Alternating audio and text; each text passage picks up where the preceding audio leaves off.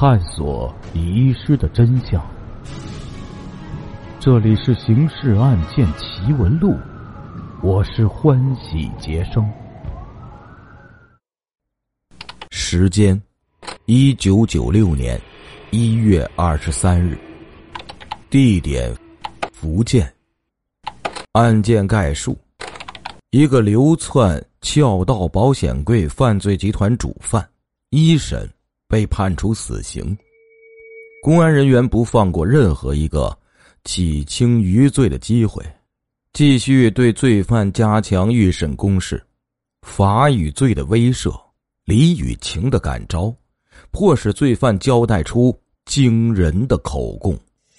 法院紧急决定，死刑暂缓宣判。接下来为您解密《刑事案件奇闻录》大案要案系列第二号案件——被叫停的死刑判决。冬日的朝阳生机勃发，灿烂的金光透过高高的窗棂，投射在庄严肃穆的。富宁法院法庭审判大厅里，被告席上的年轻罪犯一副若无其事的神态，狡黠的双眼不时的搜寻四周。几个月里，一次次的审讯，他始终守口如瓶，百般的抵赖。凭着他多年来混迹江湖、一次次逃脱追捕的侥幸心理，他压根儿就没想到死。许在武。男，二十六岁，福建省连江县人。距离被告人三米远的宣判席上，传来检察官洪亮的声音。接着呀，检察官继续宣读起诉书。被告许在武，一九九二年十二月十日，伙同他人窜入福建连江工商所，撬开保险柜，窃得人民币五千一百元。一九九五年五月六日。被告伙同许在孝、陈朝福、李继清流窜至江苏泰兴市黄桥镇，采用同样的手段撬开该镇镇政府三个保险柜，盗取人民币一万余元和价值三千九百多元的物品。五月八日，还是这个盗窃团伙，趁夜深人静之时，潜入阜宁县委县政府机关，疯狂作案。一夜之间撬开六个保险柜，窃得该县机关干部带领的工资七万两千余元。出乎意料啊，庭审进行的十分的顺利，被告人对法庭控诉的罪状供认不讳。其实啊，根据侦查员缜密的侦查，检察机关还掌握着罪犯许在武及其同伙的其他罪状。一九九四年十一月三日夜里，许范一伙窜至江苏海门市海门镇政府办公室，撬窗入室，用起子、撬棍撬开了一只保险箱，窃得人民币一千余元、国库券两万余元。一九九四年十二月底，这伙大盗再次流窜江苏，先后在通州市市政府机关。如东县粮食局、财会室频频作案，共撬保险箱八只，窃去了一万五千余元人民币和一千元国库券。对此，许在武矢口否认。众所周知啊，流窜作案是群众深恶痛绝的一种犯罪，历来是法律上从重打击的对象。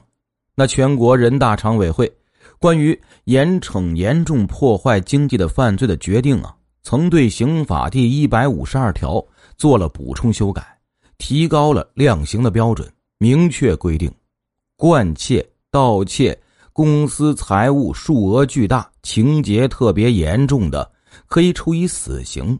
最高人民法院、最高人民检察院在关于盗窃罪量刑标准的刑法解释中也指出，个人盗窃公司财物数额在三万元以上的。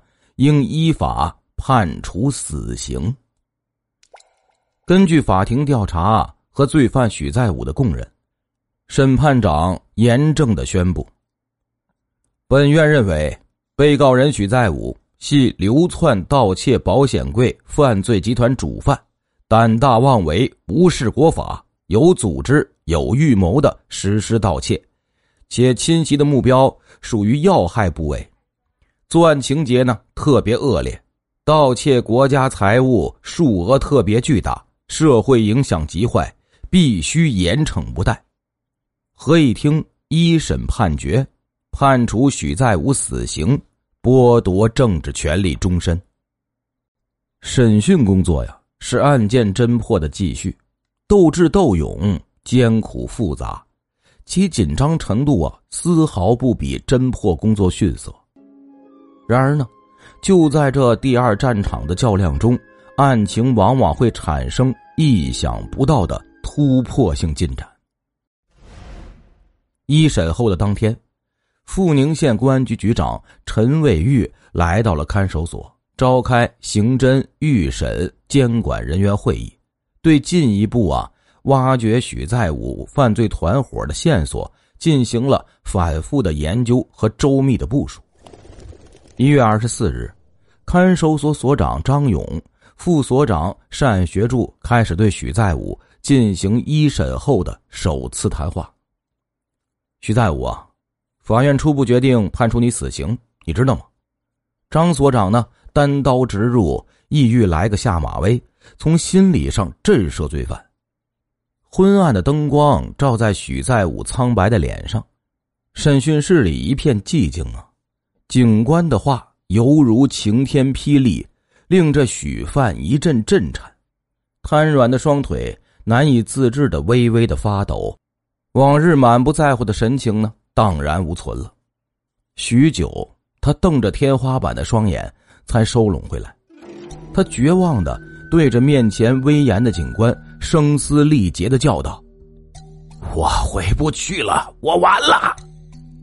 天无绝人之路，看你怎么走法。坦白从宽，抗拒从严。我们党和国家的这一政策。”曾经呢，震慑了许许多多的罪犯，也一次次的挽救了囚犯们堕落的灵魂。但是，处于绝望中的死囚深知自己罪大恶极呀，他们与代表正义的警官总是处于一种高度的戒备状态，极端的敌对情绪和侥幸心理，像一只罪恶的小鸟在他们的头上盘旋着。驱使他们绞尽脑汁，企图蒙混过关。果然呢，许在武接过警官递过来的香烟，猛吸了几口，定了定神。唉该交代的我都交代了，如果你们觉得还有什么，请你们提醒一下。狡猾的许犯不仅呢紧咬着牙关，坚不吐实。还企图从监管警官的口中打探虚实呢，你这样的态度，可要好好想一想后果呀！张所长语气严厉，两道目光直刺许范。好吧，你们要我说，我就再说给你们听。许在武啊，在紧紧注视着警官们的神情变化，详尽的叙述着。他已经说过许多遍的作案细节，那简直就是一种炫耀和自我欣赏啊！张所长与单副所长交换了一下目光，不失时机的拍案而起：“少说废话！”审讯室再度恢复了宁静，许在武低头不语了。审讯持续了两个多小时，许在武尽管有问必答，但一接触实质问题呢，便巧言回避。这第一次的谈话就这样陷入了僵局。入夜，富宁县看守所办公室灯火通明，县公安局的几位领导和看守所的负责同志再次召开分析会。陈卫玉局长对许在武在富宁县作案过程做了进一步的分析后，作出判断：许犯啊，算得上是一个智能型的罪犯了。其一，他撬盗一个保险柜只需三至五分钟，而且呢，保险柜的整体结构还没有毁坏，可见他手段高明，是个惯犯。其二啊，他在富宁县明明是夜间作案，却在中午退掉宾馆的住宿，转移视线，行为十分的诡秘。其三，这个犯罪团伙中的成员有的参与过省厅协查通报中犯罪团伙的作案，因此许范极有可能知道其他犯罪团伙的情况。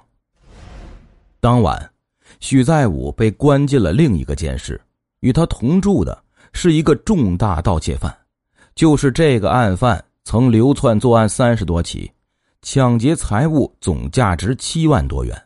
一审被判处死刑，后因坦白交代，又揭发了两名同案犯，被认定有立功表现，遂改判为死缓，把他俩关在同一个监室呢，其意不言而明了。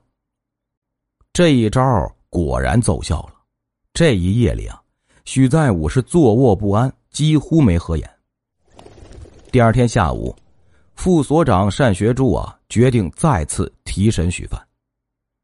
单副所长和颜悦色的对许范说道：“你一定要相信政府啊，相信政策。你不要哄我，我不讲是死，讲了更是死。”此时的许范虽有心负隅顽抗，但显然已经有些动摇了。坦白从宽，政府的政策对谁都是一样的呀。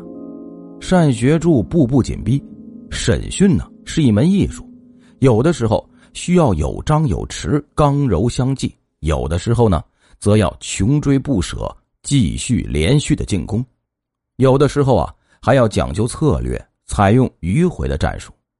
具有丰富斗争经验的警官们啊，都深谙这个道理。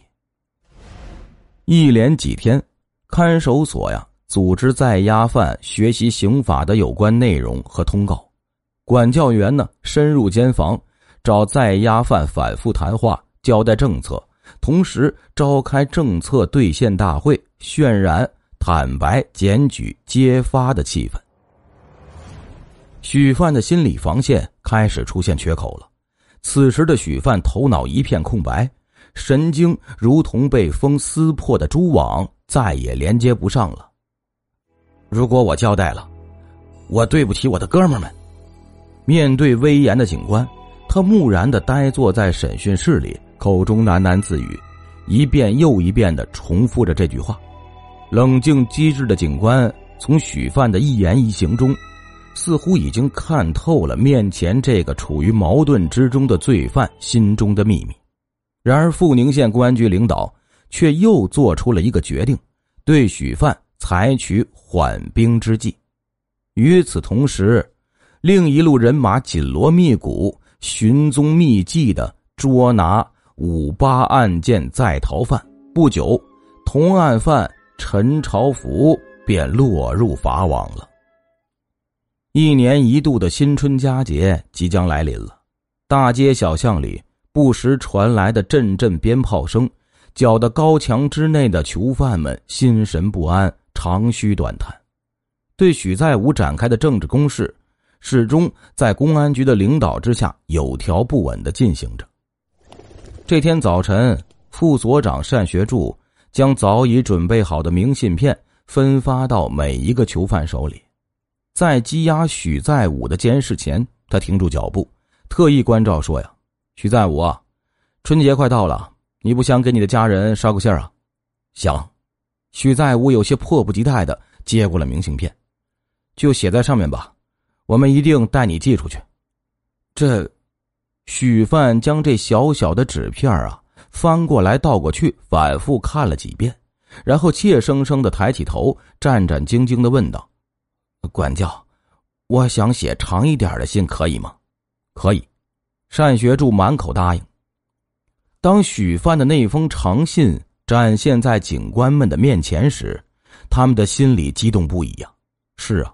经过辛勤的努力，在政策的感召下，许范的心理防线终于被摧毁了。我不想死，在这关键时刻，我也顾不了那么多了，只有走检举揭发他人这条路了。信的字里行间不仅表现了对妻子、女儿的愧疚、思念之情，还流露出他准备向公安机关坦白和检举的念头。很快啊，许范的妻子按照看守所的要求寄回了他与六岁女儿的合影照片。在看守所审讯室里，许在武仔细端详妻子幼女的照片啊，年轻的妻子愁容满面，深陷的眼窝饱含着期盼和心酸的泪水，而幼稚的女儿，则是笑得那样天真。忽然间，许范撕心裂肺的一声嚎叫：“我对不起你们啊！是我害了他们母女啊！”接着。更是涕泪交流。